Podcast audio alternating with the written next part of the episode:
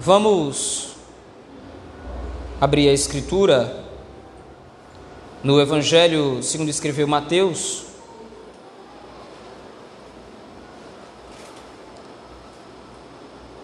Evangelho segundo escreveu Mateus. Capítulo de número 20.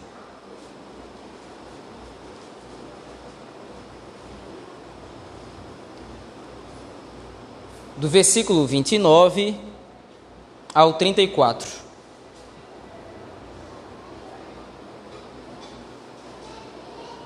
Evangelho de Mateus, capítulo de número 20, do versículo 29 ao 34.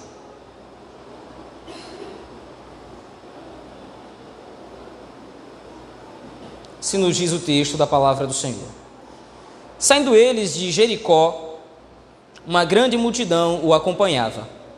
E eis que dois cegos, assentados à beira do caminho, tendo ouvido que Jesus passava, clamaram: Senhor, filho de Davi, tem compaixão de nós. Mas a multidão os repreendia para que se calassem. Eles, porém, gritavam cada vez mais: Senhor, filho de Davi, tem misericórdia de nós. Então, parando Jesus, chamou-os e perguntou: Que quereis que eu vos faça? Responderam: Senhor, que se nos abram os olhos. Condoído, Jesus tocou-lhes os olhos e imediatamente recuperaram a vista e o foram seguindo. Amém. Vamos orar ao Senhor nosso Deus nesse momento. Pai bondoso, nós temos lido a tua palavra Agora nós te pedimos que o Senhor nos fale através dela, que possamos ser edificados pelo texto sagrado para a tua honra e para a tua glória, Senhor. É isso que nós te pedimos e rogamos, no nome de Jesus Cristo, teu Filho. Amém. Meus irmãos, nós temos visto que essa sessão do Evangelho de Mateus, é a sexta sessão do Evangelho, a sexta parte desse texto, vai demonstrando aos poucos a oposição que Cristo vai enfrentar, ou está já enfrentando, em relação à publicação do Reino dos Céus. Essa é a sua missão principal. Através da publicação do Reino dos Céus, o Senhor Jesus Cristo vai também executar a salvação e a redenção do seu povo eleito. Porém, nós vimos isso nos versículos de 17 a 19 desse capítulo 23, Está se aproximando então esse momento em que Cristo vai ser crucificado. E ao passo que esse momento vai se tornando cada vez mais próximo, o evangelista, isto é, Mateus, vai repetindo o aviso que Cristo dá aos seus discípulos de que ele está de fato prestes a ser entregue aos sacerdotes, aos principais escribas, para que seja então crucificado e morto, mas que ao terceiro dia ele vai ressuscitar. A partir então dessa perspectiva de que a paixão de Cristo está se aproximando, Mateus vai também demonstrando cada vez mais o quanto Cristo de fato é o Messias. As evidências de que o Senhor Jesus Cristo é o Filho de Deus vão se tornando cada vez mais claras e até repetitivas por Mateus em seu Evangelho. Mas agora, quando nós chegamos a esse texto especificamente, Mateus deseja trazer à luz de seus leitores ou de seu público principal, bem como o Espírito Santo deseja trazer para nós nessa manhã, dois papéis que fazem parte da imagem do Senhor Jesus Cristo. Se você voltar ao capítulo 20, aliás, ao versículo 28 desse mesmo capítulo 20, você vai ver que Mateus registrou uma fala do Senhor Jesus Cristo que é peculiar para nós interpretarmos esse texto do versículo 29 ao 33, ao 34, aliás. O Senhor Jesus Cristo havia respondido aos seus discípulos: Tal como o filho do homem, que não veio para ser servido, mas para servir e dar a sua vida em resgate por muitos. O princípio demonstrado por Mateus aos seus discípulos nesse texto, como nós vimos no domingo passado, era de que os discípulos estavam discutindo entre si para saber quem era o maior. Tiago e João haviam pedido isso diretamente ao Senhor que no seu reino um se sentasse à sua esquerda e outro à sua direita. Mas o Senhor Jesus Cristo responde a essa solicitação desses dois discípulos e dos dez outros, dizendo que aquele que quer ser grande no reino dos céus, isso é perfeitamente louvável, mas aquele que deseja se sentir ou deseja querer ser grande no reino dos céus, precisa entender que no reino de Deus, ser grande significa ser pequeno. Ser grande, na verdade, significa estar a serviço de seus irmãos. E o maior exemplo dessa dinâmica do reino dos céus é o próprio Senhor Jesus Cristo, como ele mesmo diz: Eu não vim para ser servido, eu vim para ser, ou vim para servir e dar a minha vida em resgate por muitos. Essa imagem de Cristo entregando a sua vida em resgate por muitos, é a imagem do Antigo Testamento, por exemplo, do texto de Isaías, no capítulo 53, onde Isaías registra a imagem do servo sofredor. Ele é o agente enviado da parte do Senhor, isto é, da parte do Pai. Ele é aquele que vem da parte de Deus, não simplesmente para ser ovacionado, ou não, pelo menos no primeiro momento. Ele não vem para ser ovacionado ou para ser adorado nesse primeiro momento da sua vinda, mas o Messias, o servo sofredor, vem no primeiro momento para sofrer, para padecer e para se sacrificar em favor do povo eleito do Senhor. Ligado então a essa imagem do Messias como servo sofredor, tanto o Antigo Testamento quanto o Novo Testamento registram também a ideia de que o Messias é o rei prometido. Então você tem duas imagens concorrendo na Escritura. Você tem o servo sofredor, aquele que vai se sacrificar pelo seu povo, e em paralelo a essa imagem, o mesmo agente, isto é, o mesmo Messias, também é o rei prometido. E agora, essa segunda imagem também vai sendo construída a partir do versículo 29. Volte seus olhos ao texto comigo, por favor. O texto então começa narrando, dizendo que uma grande multidão acompanhava eles, isto é, o Senhor Jesus Cristo e seus discípulos, saindo de Jericó. Interessante, mais à frente, nós vamos ver isso especificamente daqui a pouco na entrada de Cristo em Jerusalém, que é o começo do capítulo 21. Mas, sobretudo, nós vamos ver isso no momento da crucificação. Veja, Mateus registra uma ambiguidade. Nós vamos ver mais precisamente isso quando nós chegarmos ao momento da crucificação de Cristo, ao momento, na verdade, da sua condenação. Mas veja, Mateus começa a traçar aqui a fragilidade do povo de Israel. Uma grande multidão o acompanha na sua saída de Jericó. Essa multidão vai acompanhar Cristo de Jericó até Jerusalém, quando o Senhor Jesus Cristo entra na cidade de Jerusalém. Mas é essa mesma multidão que no capítulo 21 vai gritar: Hosana ao que vem em nome do Senhor. Essa mesma multidão vai gritar: Crucifica-o. Veja a revelação e o conhecimento específico de Cristo como Rei, como Messias, é algo dado somente àqueles a quem o Espírito deseja demonstrar isso. Nós já vimos isso à luz de textos anteriores, como a fé no Messias ela é um dom exclusivo dos eleitos de Deus. Agora você tem esse mesmo princípio sendo reforçado através desse registro que Mateus faz aqui. Ele faz questão de demonstrar. É uma grande multidão que está seguindo Cristo, de Jericó até Jerusalém. E quando chega em Jerusalém, essa mesma multidão, inclusive os que estão dentro da cidade, vão ovacionar o Senhor Jesus Cristo. Ele é o profeta, ele é o rei, segundo a linhagem de Davi. Mas posteriormente, essa mesma multidão grita: crucifica-o. Mas agora então Mateus deixa ainda mais claro essa ambiguidade espiritual relatando agora que dois cegos, veja aí, versículo 30, dois cegos, assentados à beira do caminho, tendo ouvido que Jesus passava, clamaram: Senhor, filho de Davi, tem compaixão de nós. Veja, se nós compararmos a passagem de Mateus capítulo 29, capítulo, capítulo 20, versículo 29 ao 34, com a mesma narrativa que Marcos registra lá no capítulo 10, versículo 43 ao, 46 ao 52, e que Lucas registra também em Lucas capítulo 18, versículo 35 ao 43, nós vamos perceber uma diferença que parece que Mateus está colocando aqui uma contradição. Porque Marcos e Lucas não registram dois cegos, Marcos e, Marcos e Lucas só registram um, enquanto que Mateus registra dois. Qual é, o que é está acontecendo? Por que, que há essa diferença dos números aqui?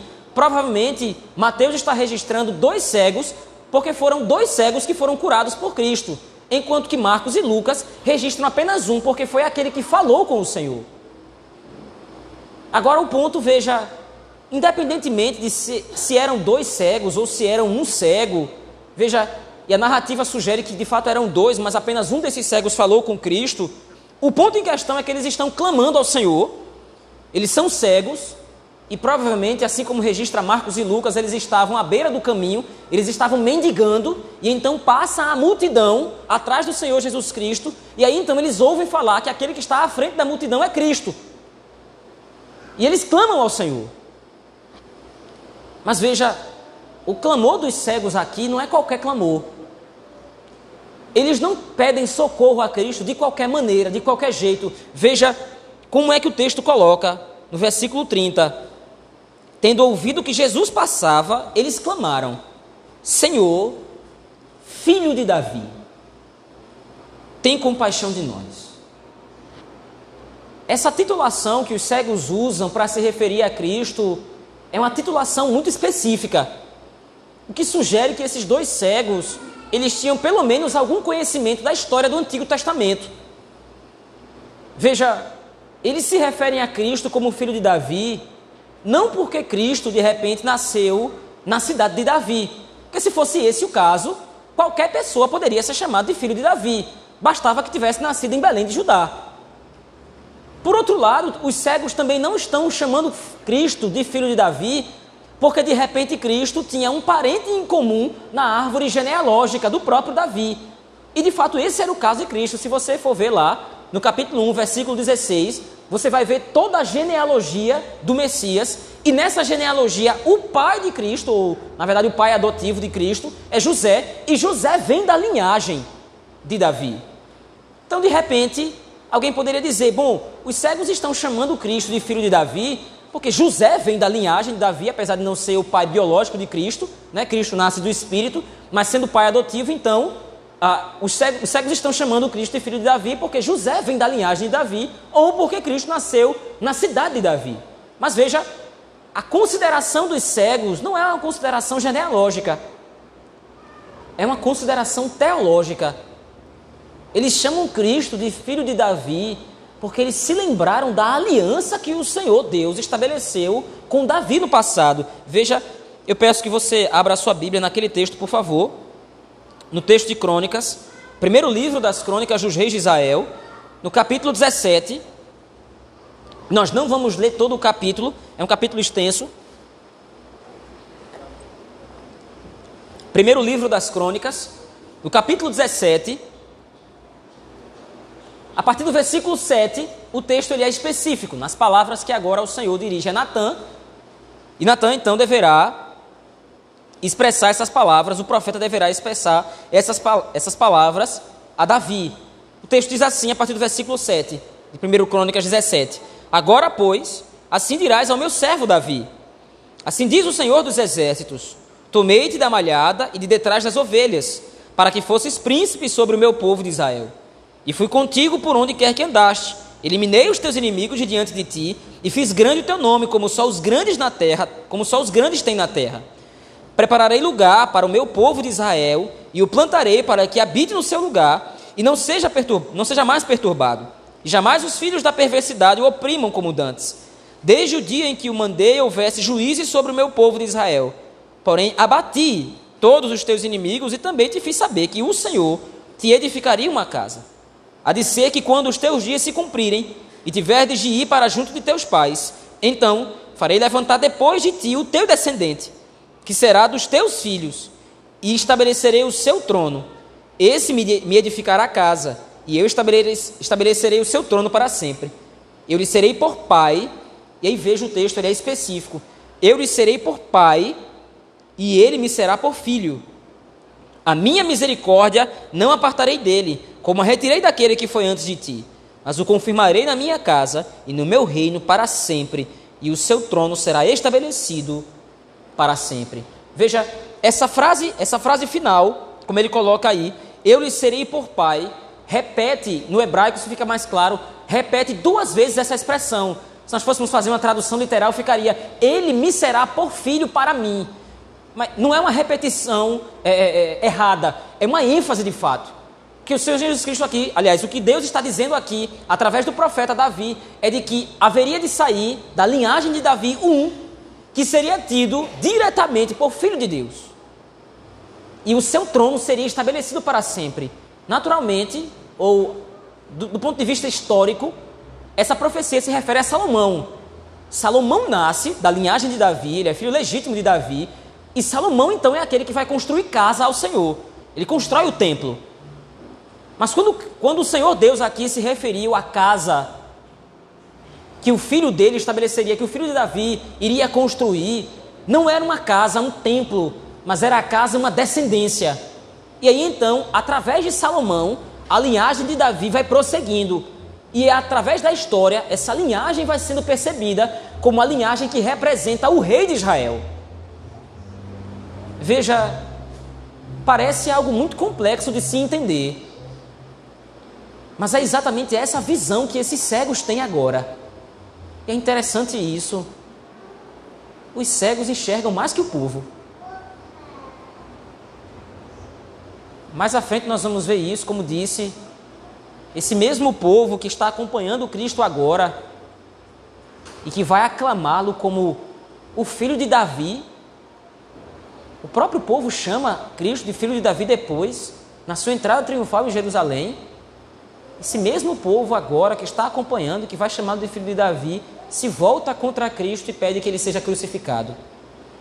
Mas dois cegos, mendigos à beira do caminho, enxergam Cristo verdadeiramente como o rei prometido.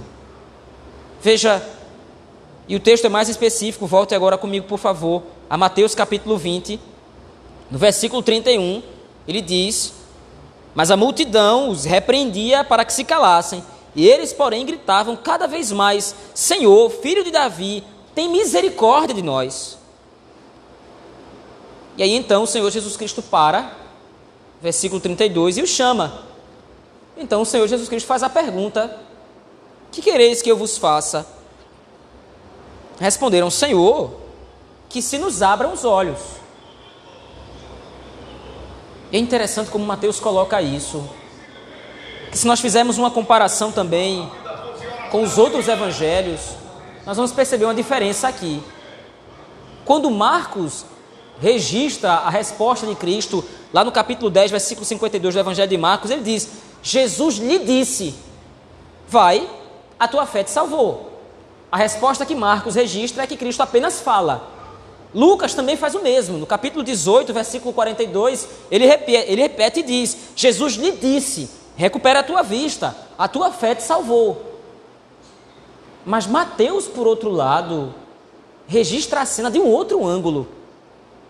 Condoído, e essa palavra condoído em grego, ela é estranha para nós porque ela significa movido nas entranhas.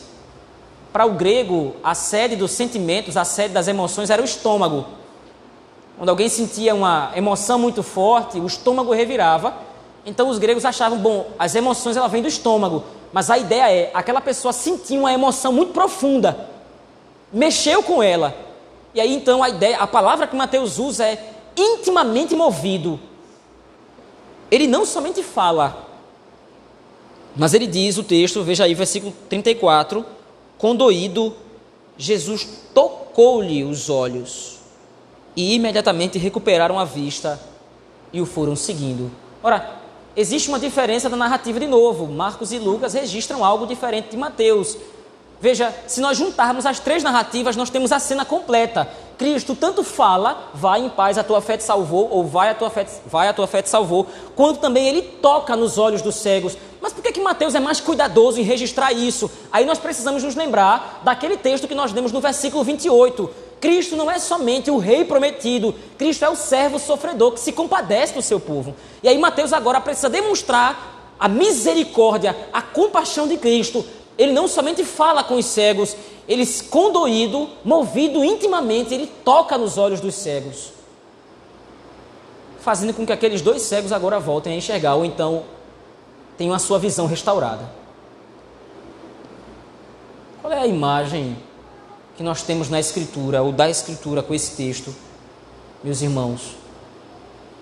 Aqui nós vemos claramente a excelência, a majestade de Cristo, ele é aclamado como rei de Israel, como o rei prometido. Ele não é qualquer rei, ele é o rei, ele é o rei do pacto, ele é o rei da aliança. Mas esse mesmo rei, ele é misericordioso para com o seu povo. Ele se compadece do necessitado.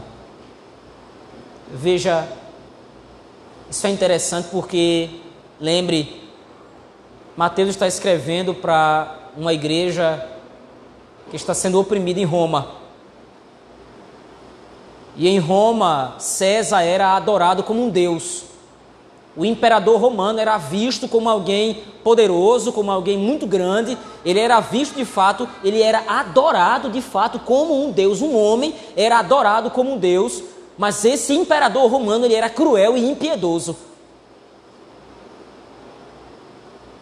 Ele assassina, ele mata os cristãos. Ele oprime os povos.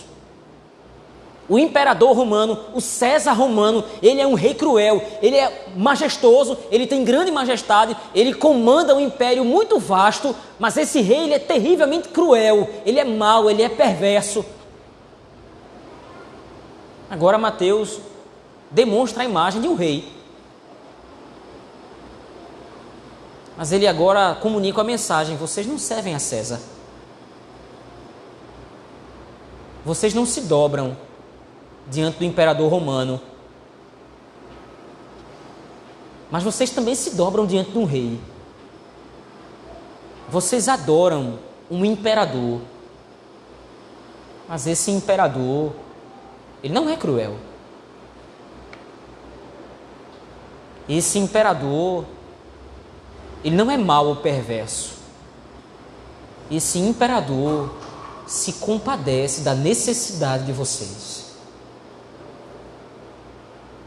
Naturalmente, a aplicação do texto, tanto que Mateus faz para a igreja do primeiro século, quanto aqui o Espírito faz para nós hoje, eh, não é necessário muito esforço para compreendê-la.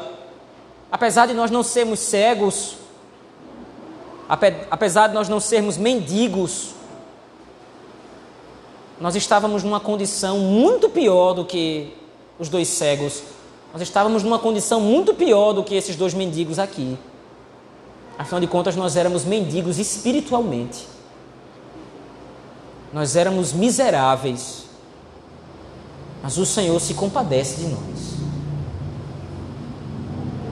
Ele não é um rei como os reis mundanos e humanos, que muitas vezes, no alto da sua falsa majestade, no alto do seu falso poder, ao invés de se compadecer, oprimem os povos. Cristo não é esse rei.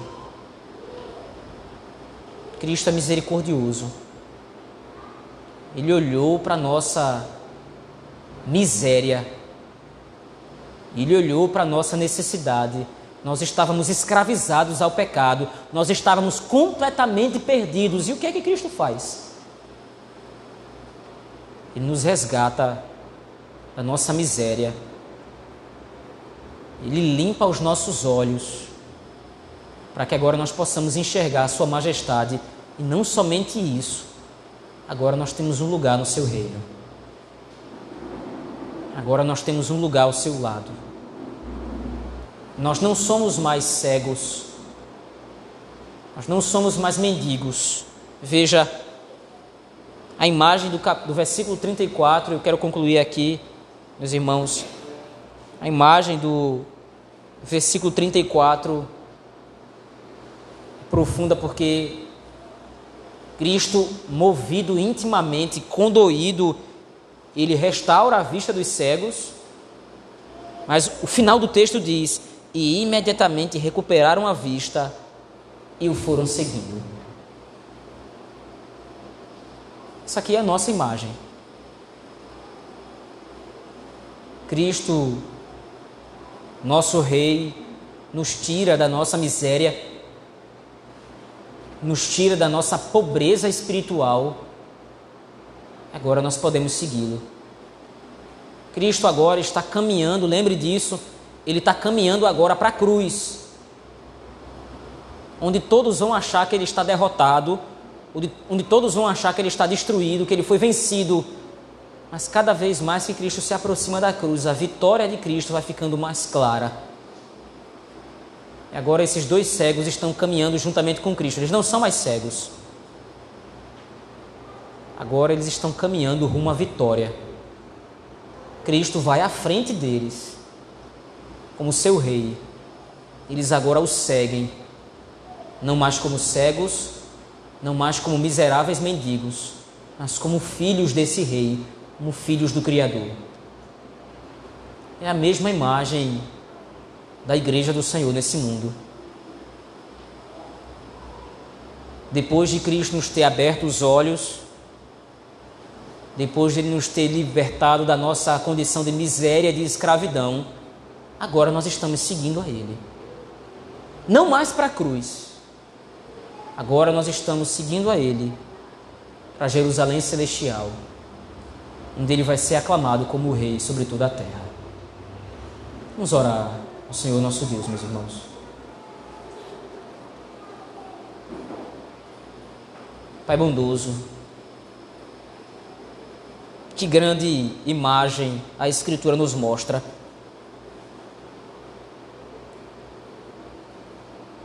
Que grande visão nós temos através da tua palavra.